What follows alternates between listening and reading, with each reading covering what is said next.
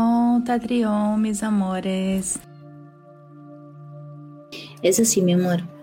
Es una, estamos en una sociedad donde esta, estos temas, ¿está bien? Están, son más abiertos.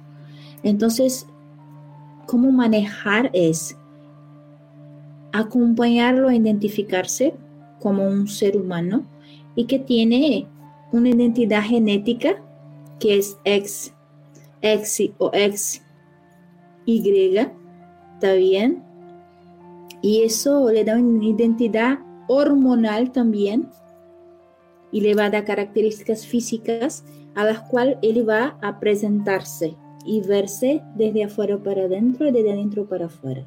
Así que él va a relacionarse con personas con las cuales él sienta afinidad emocional, mental y física. Eso es lo más importante. Si el objetivo es procrear en, algún momento de la vida, existen muchas formas hoy. Entonces, y si el objetivo es estar acompañado en pareja y constituir una familia, también existen muchas formas hoy.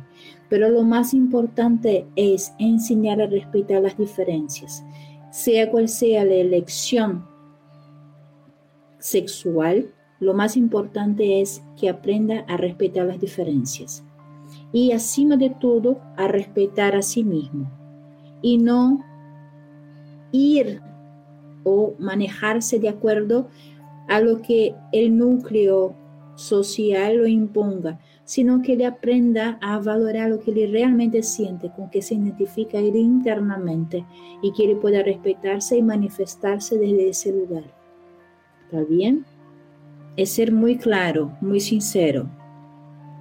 No construir tabú sobre eso, porque la sociedad hoy, más allá de que una parte tiene mucha discriminación, la otra parte como que es muy eh, abierta a todo eso.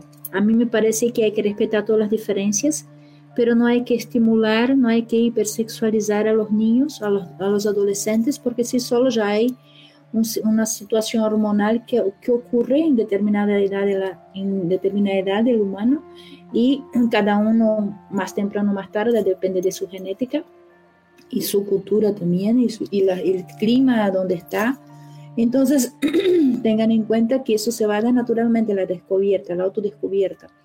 Y los padres y la familia tienen que estar ahí para orientarlos. Eso cabe a los padres. ¿Está bien? Y que los adultos cercanos respeten sus posibilidades. En general, cuando un niño viene y pregunta algo, si le siente un juicio, él se va a retraer. Si él siente que le tiene espacio para preguntar y viene una respuesta que es verdadera, él va a sentirse cómodo de acudir al, núcleo familiar siempre que tenga dudas acerca de su identidad, acerca de su sexualidad, acerca de dónde y cómo caminar en la sociedad. Así que si hay un prejuicio, él se va a retraer y va a buscar auxilio afuera de casa. Si no, si él se siente acogido, él va a entender que él puede contar con su núcleo familiar más allá de la forma y va a acudir a este núcleo cuando se sienta confundido por el sistema. Entonces es muy importante que la familia no induzca, pero que tampoco juzgue cuando él se manifieste.